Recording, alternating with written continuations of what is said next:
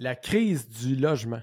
Euh, gros sujet actuellement et ça va être évidemment euh, le sujet de ce balado. Bienvenue dans un monde à part.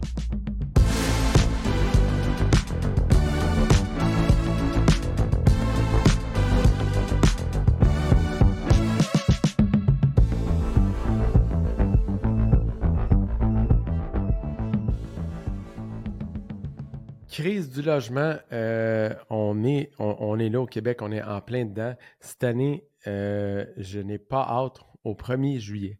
Euh, ça va être un, autre date, une autre année triste qui va donner le lieu à des, des pièces de théâtre du drame humain à son plus haut niveau, c'est-à-dire d'être mis à la rue ou sans logement. au Québec, on est responsable, comme partout ailleurs au Canada, de la situation présente. C'est-à-dire qu'on n'a pas fait attention, on n'a pas euh, pris de, front euh, la situation, la situation qui était prévisible. Surtout euh, qu'il y avait des indicateurs qu'on pouvait, on, pouvait réagir avant. Ça s'est concrétisé dans la pandémie où que je pense qu'on était évidemment plus occupé à gérer une pandémie que de voir aller une, crise potentielle économique.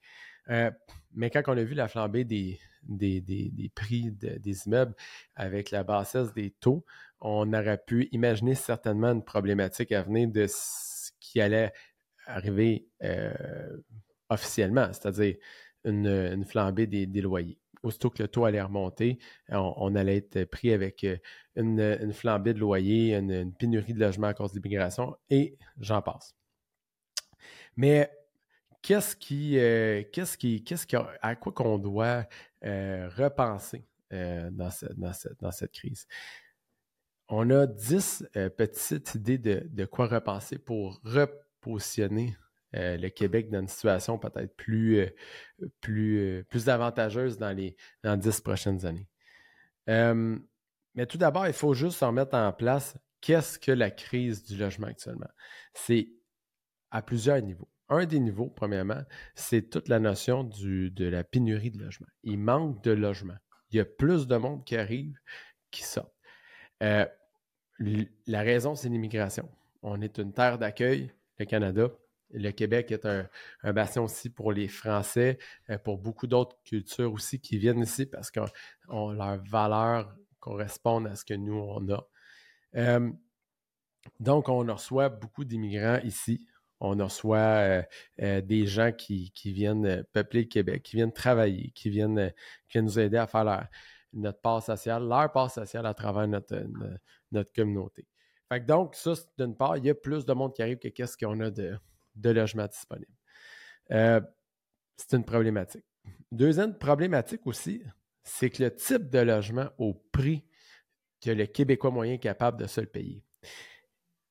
Ça, c'est quand même assez précis comme données parce que il ne faut pas extrapoler bien plus loin.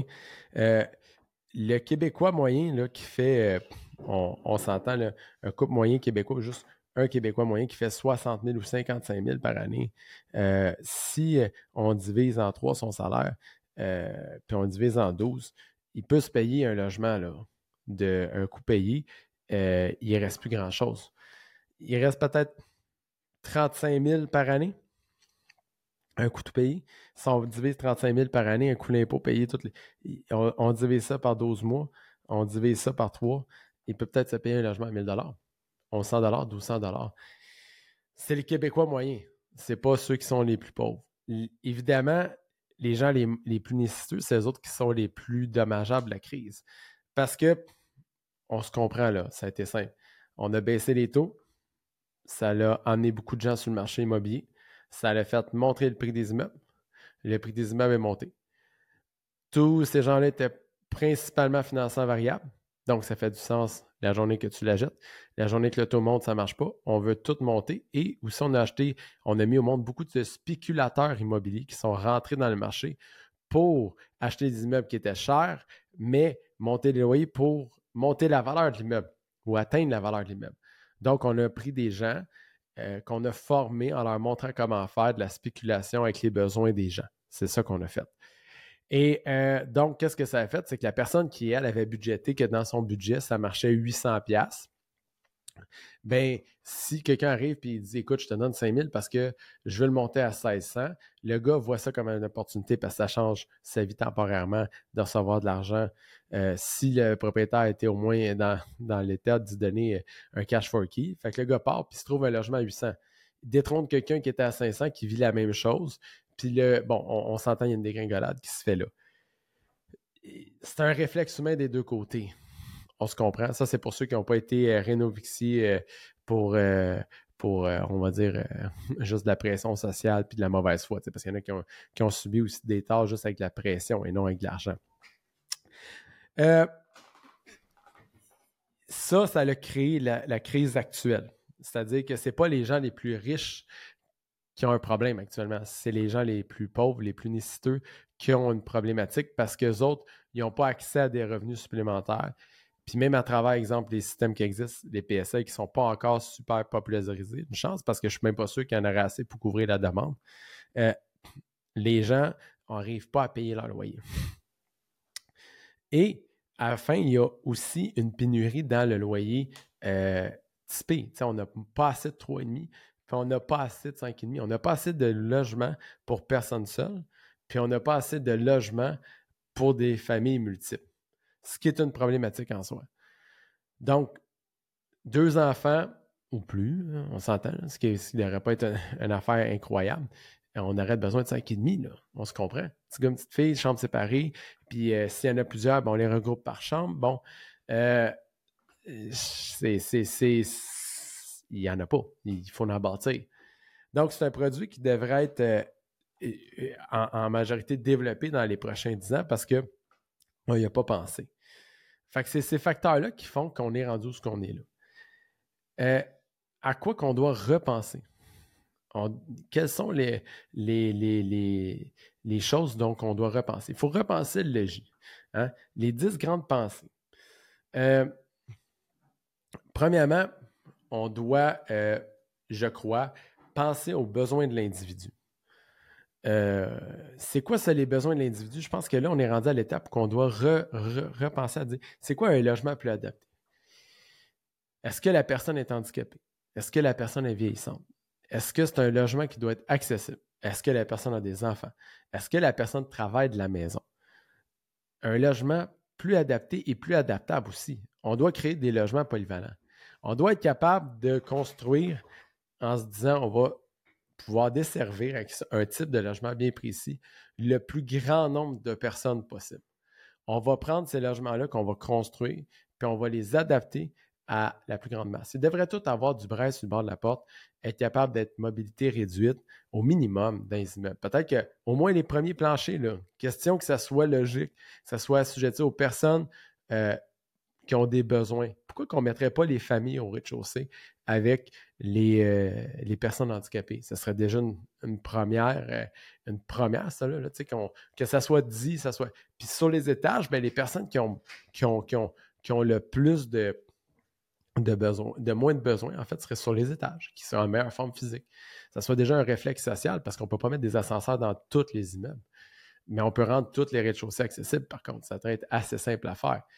Donc, ça, c'est une réflexion à faire. Puis dire, bon, ben, les personnes seules euh, devraient vivre euh, euh, en hauteur parce qu'ils ne bûcheront pas sur la tête des autres, puis ils ont la capacité de monter des marches. On va y aller avec le besoin humain. Puis les enfants vont être au premier plancher, plus facile à, de gérer avec la famille, les personnes handicapées au premier plancher, les personnes âgées au premier plancher. Parce que d'ailleurs, ils ne vont pas se faire bûcher sa porte, puis sa tête, puis c'est plus facile d'isoler un mur que d'isoler un plafond. Donc, ça coûterait moins cher. Après ça, les dimensions on doit revoir les dimensions. Euh, les logements sont affreusement trop grands. On, bâtit au Québec comme on mange.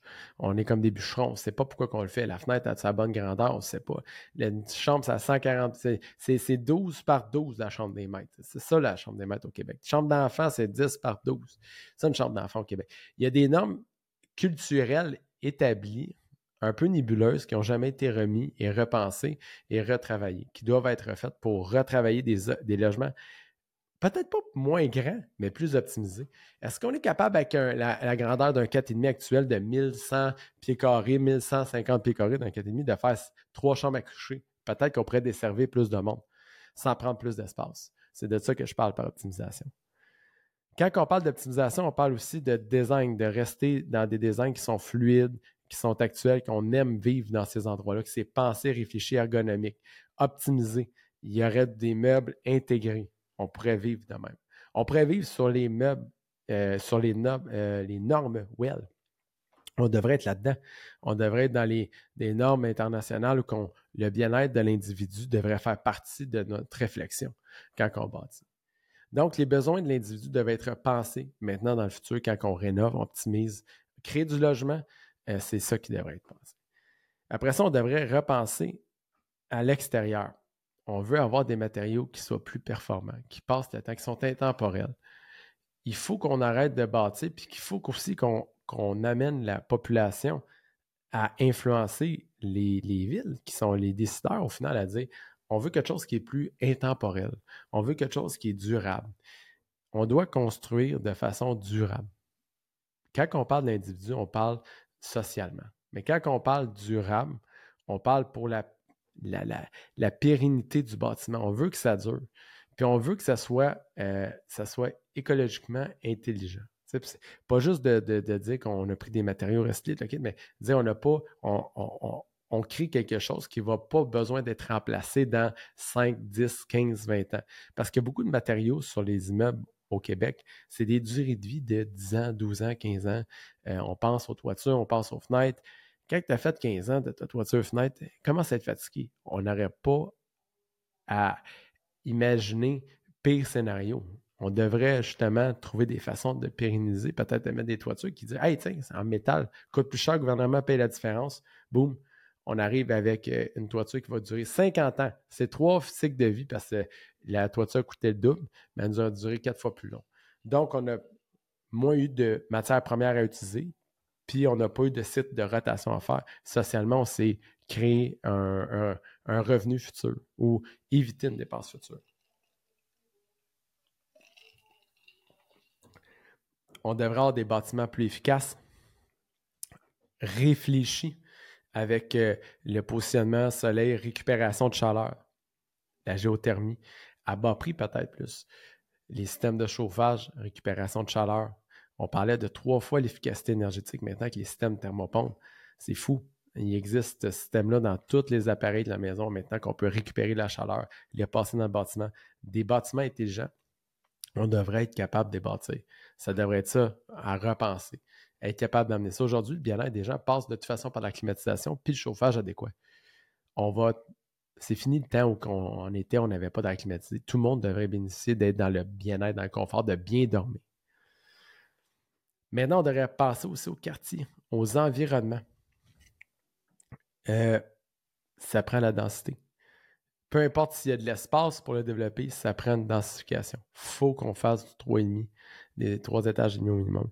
Il faut qu'on monte en hauteur. Il faut qu'on soit capable de réduire notre empreinte au sol euh, puis monter dans les airs. Il faut qu'on soit euh, capable aussi de réintégrer dans des, redévelopper des sites par une certaine, euh, hétérogénéité dans les secteurs, mais contrôlée. Parce que quand tu te promènes dans les centres-villes, les immeubles ne se ressemblent pas. Mais ils sont belles, ils fit ensemble, il y a une cohésion. C'est comme une grande danse avec tout du monde différent. Mais au final, ils n'ont pas tous le même style. ça fait, ça, fait, ça fait caractère unique des centres-villes au Québec. Donc, j'encouragerais à ce que ça soit fait aussi dans les quartiers comme ça, de dire, ben, ils ne sont pas tous pareils, mais il y a une ligne directrice. La densification, l'hétérogénéité, euh, ça va prendre du courage politique à travers les prochaines années, mais ça prend aussi des entrepreneurs qui veulent donner ce courage-là aux élus. Euh, le pourquoi est plus important que le comment, actuellement. Fait que si on est capable de démontrer à, notre communauté qu'on est capable de livrer, euh, je ne verrais pas pourquoi ça ne se ferait pas, parce qu'on aurait une raison pour prendre une décision. L'idée, c'est que les quartiers doivent être repensés en fonction de l'humain en premier, à travers son milieu de vie, à travers de où ce qu'il habite, à travers de où ce qu'il vit. Euh, donc, l'environnement du quartier fait partie de ça quand on les repense.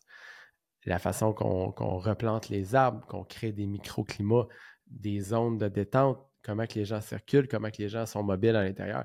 Repensez à ça. Parce qu'il y a des villes au Québec qu'on regarde, on fait Chris, c'est beau, regarde Saint-Lambert, Sutton, euh, des endroits bucoliques, c'est bien fait. On a repensé à ça, puis on a préservé ça. C'est souvent des, villes, je pense à Saint-Barth, qui ont été faites mid-century, il y a une réflexion en arrière de ça. Puis, il fait bon vivre là-bas.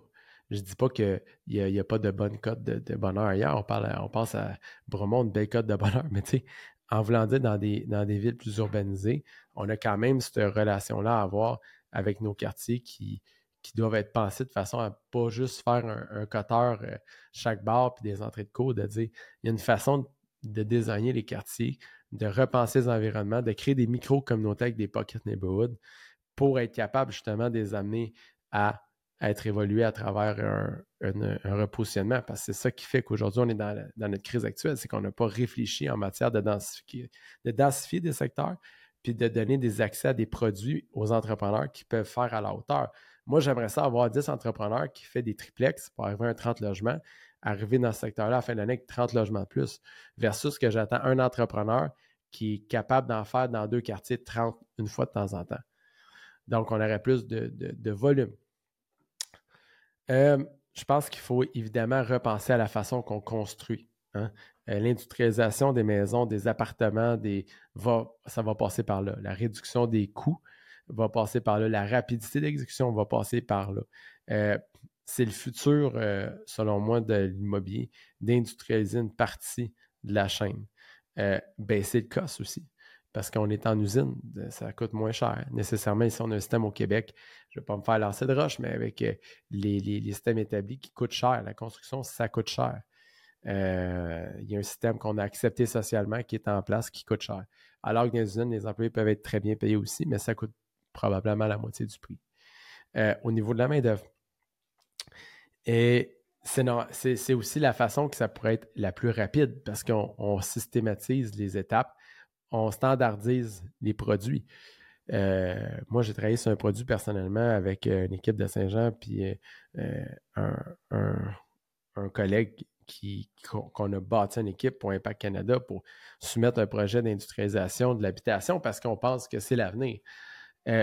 évidemment, la systématisation, puis créer un produit, c'est, notre ambition parce que si on crée un produit qu'on achète dans l'habitation, qu'on est capable de venir soulager puis de le faire en série, on va être capable, en modulant un peu l'architecture pourrait se moduler, mais que le concept, le squelette en arrière serait souvent le même, on serait capable de soulager rapidement euh, la crise du logement parce qu'on pourrait aller plus vite. L'usine pourrait travailler 24 heures sur 24.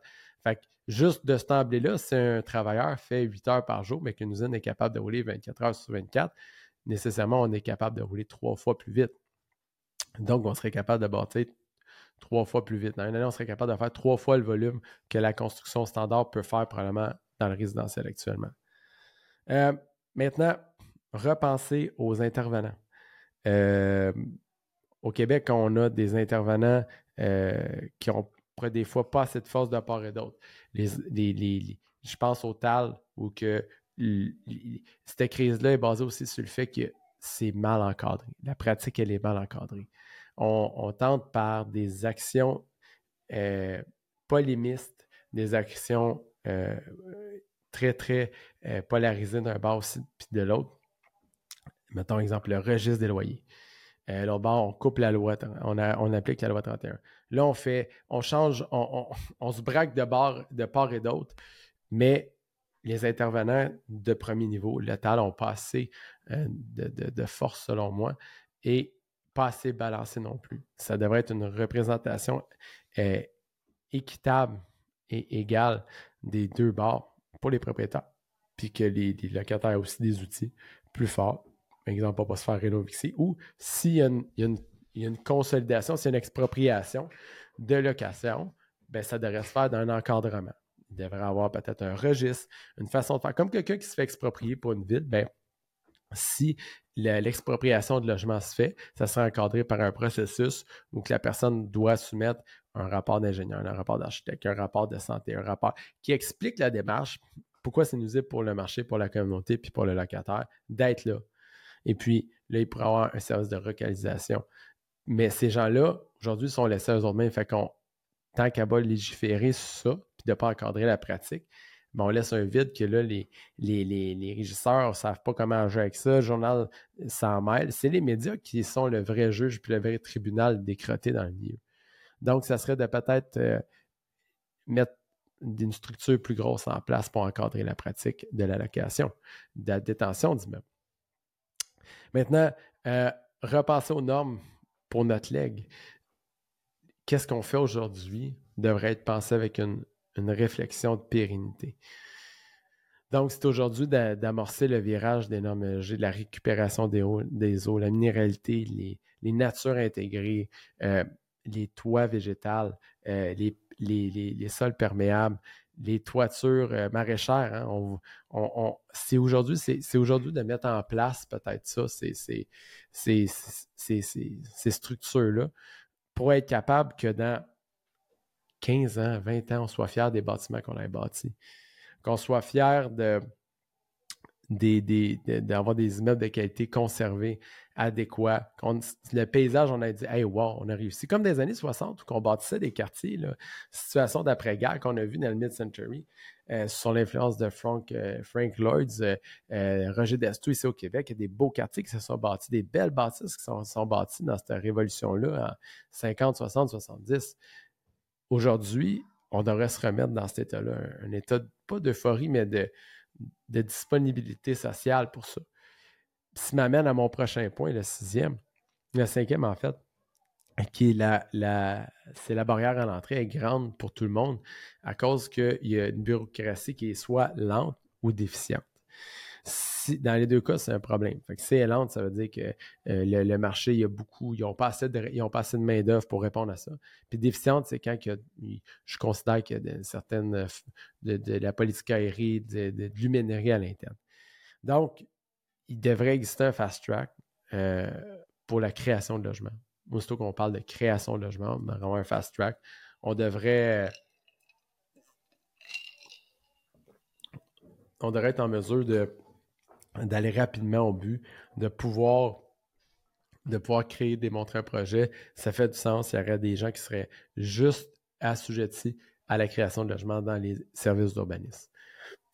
Il attend juste ça. Il travaille juste ces dossiers-là. C'est ça l'urbanisme. Les autres font les piscines, les demandes de ci, les demandes de ça, les, clôtures, les chicanes de voisins, la voirie. Mais un élément qui pourrait être juste là pour les permis, création de logements dans chaque ville, même chaque quartier, dépendant de la grosseur des, emplacements. Euh, c'est important parce qu'actuellement, les villes perdent des joueurs à cause de la lenteur du système, des fois à cause de l'incompétence du système. C'est pas toutes les villes, c'est pas, euh, pas partout et pareil, euh, c'est pas tout le monde est, poche. Des fois, ils sont, sont bons, des fois, ils sont moins bons dans un, plus bons dans l'autre. Des fois, c'est l'inverse, mais tout compte fait, c'est un problème que la bureaucratie devrait le faire. Puis j'inclus là-dedans aussi le ministère de l'Environnement qui, des fois, ralentit par ses demandes, par sa lourdeur, par son système euh, pour avoir des certificats d'autorisation, par exemple. Donc, ça, c'est à, ça va être à, repenser et à revalider dans le futur.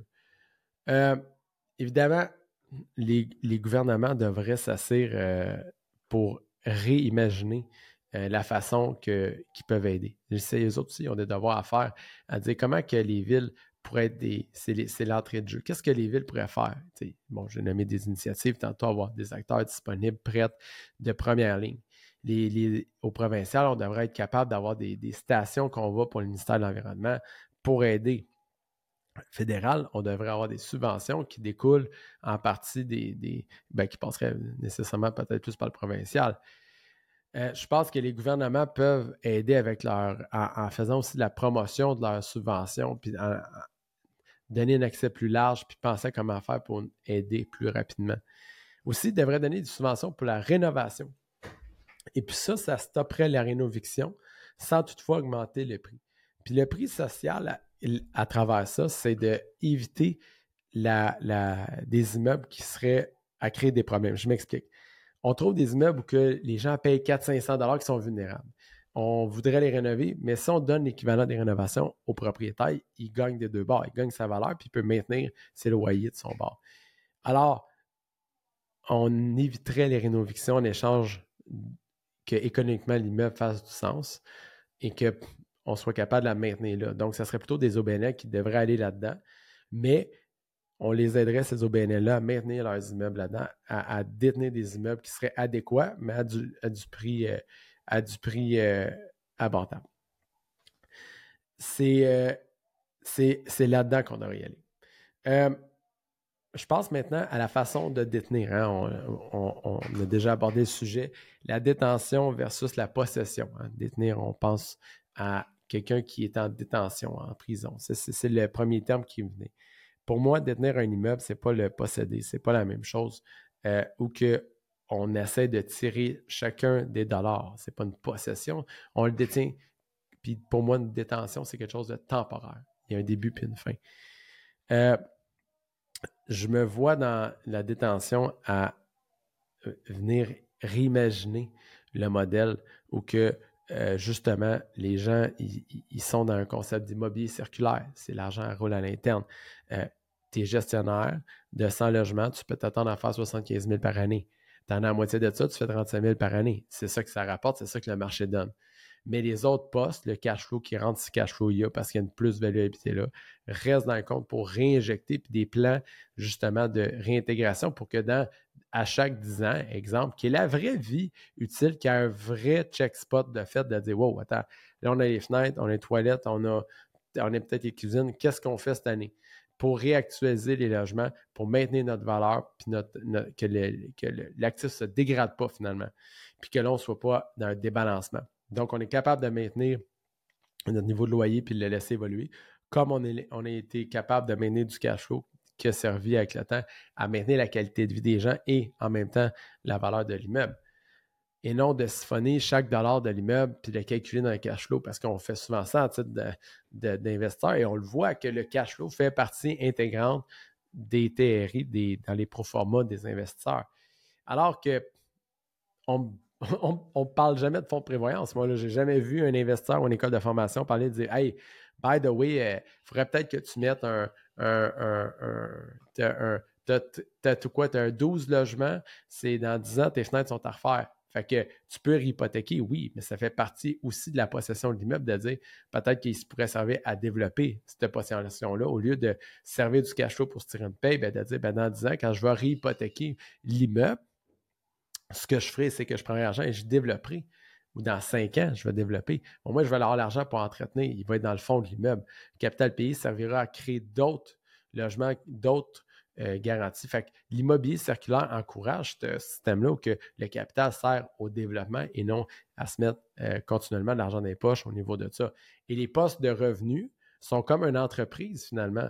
Sont à quel niveau? Sont au niveau de la gestion de l'opération. Puis éventuellement, de la gouvernance, quand le parc devient gros, ben là, on doit engager des plus petits gestionnaires ou des, gestionnaires juniors pour nous seconder, pour que nous, on prenne une direction plus en développement et en gouvernance plus macro.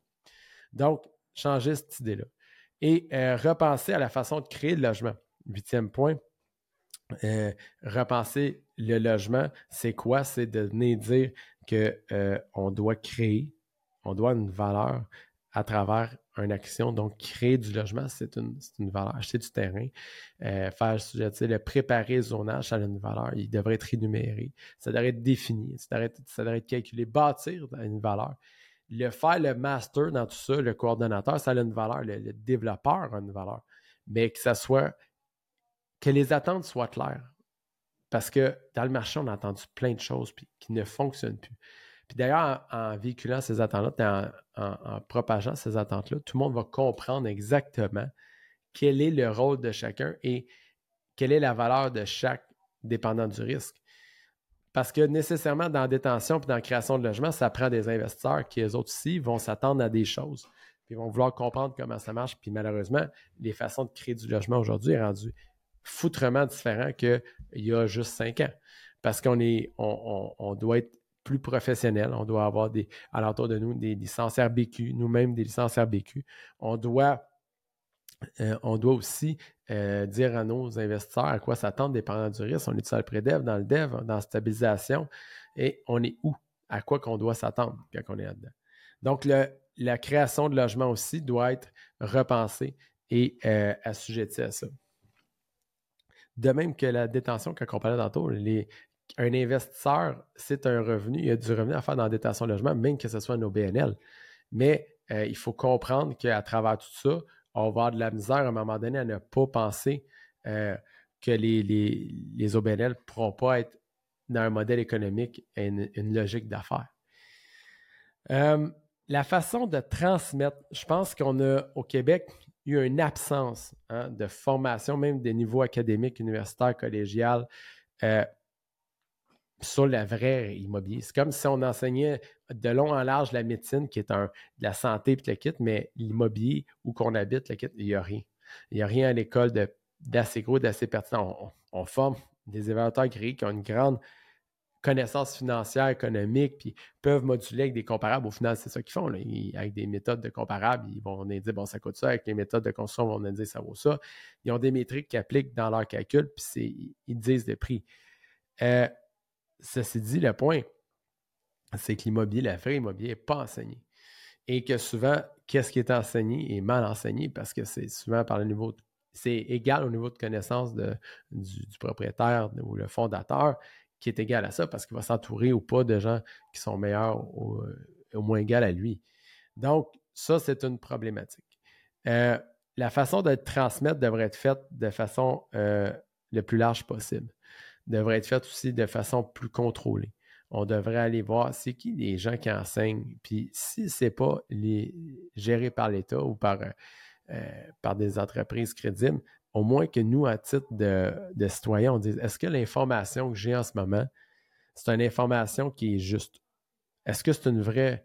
Euh, c'est-tu crédible? Est-ce que cette personne-là, elle a des, elle a des réalisations concrètes? Est-ce que cette personne-là a des mentions concrètes? Est-ce que cette personne-là a des, diplômes nécessaires? Est-ce que cette personne-là, on peut, euh, ou c'est juste un mononcle qui a fait un projet puis qui se ramasse euh, devant la caméra, tu sais? Euh, ou un petit gars qui a fait des projets puis qui se ramasse devant, devant son cellulaire. Même chose.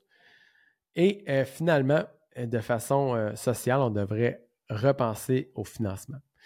Euh, je finis avec ça parce que je trouve que c'est la meilleure, la plus importante, c'est de dire à un moment donné, les banques, euh, banquiers, actionnaires des banques, stratégies de banque, euh, le gouvernement même mettre une pression certaine sur les façons que les dossiers sont, sont accélérés dans les banques et surtout que la SCHL reçoit ça aussi. Donc, j'inclus dans le financement SCHL Banque que c'est à revoir et, dynamisé. les méthodes sont archaïques, sont arbitraires ça va du tout au rien euh, par rapport à la connaissance du souscripteur ou du courtier qui a fait ton dossier. Euh, c'est complètement absurde. Je pense que ça doit être pris en charge, ça doit être un chantier collectif de se dire qu'on va repenser à comment que les immeubles sont financés, quel genre de track, comment que ça va, qui, a accès à ça aussi, parce que la banque est la dernière, euh, souvent le dernier juge de dire qui c'est qui a accès. Il y a du monde qui ont, qui ont des immeubles qui ne devraient pas en avoir, puis il y a des, gens qui n'en ont pas qui devraient en avoir. Donc, je pense que le financement aussi. Donc, c'est les 10, euh, façons de repenser l'immobilier et l'habitation au Québec euh, que je viens de vous dire qui, qui viendrait probablement aider beaucoup à la crise, à la crise du logement actuel.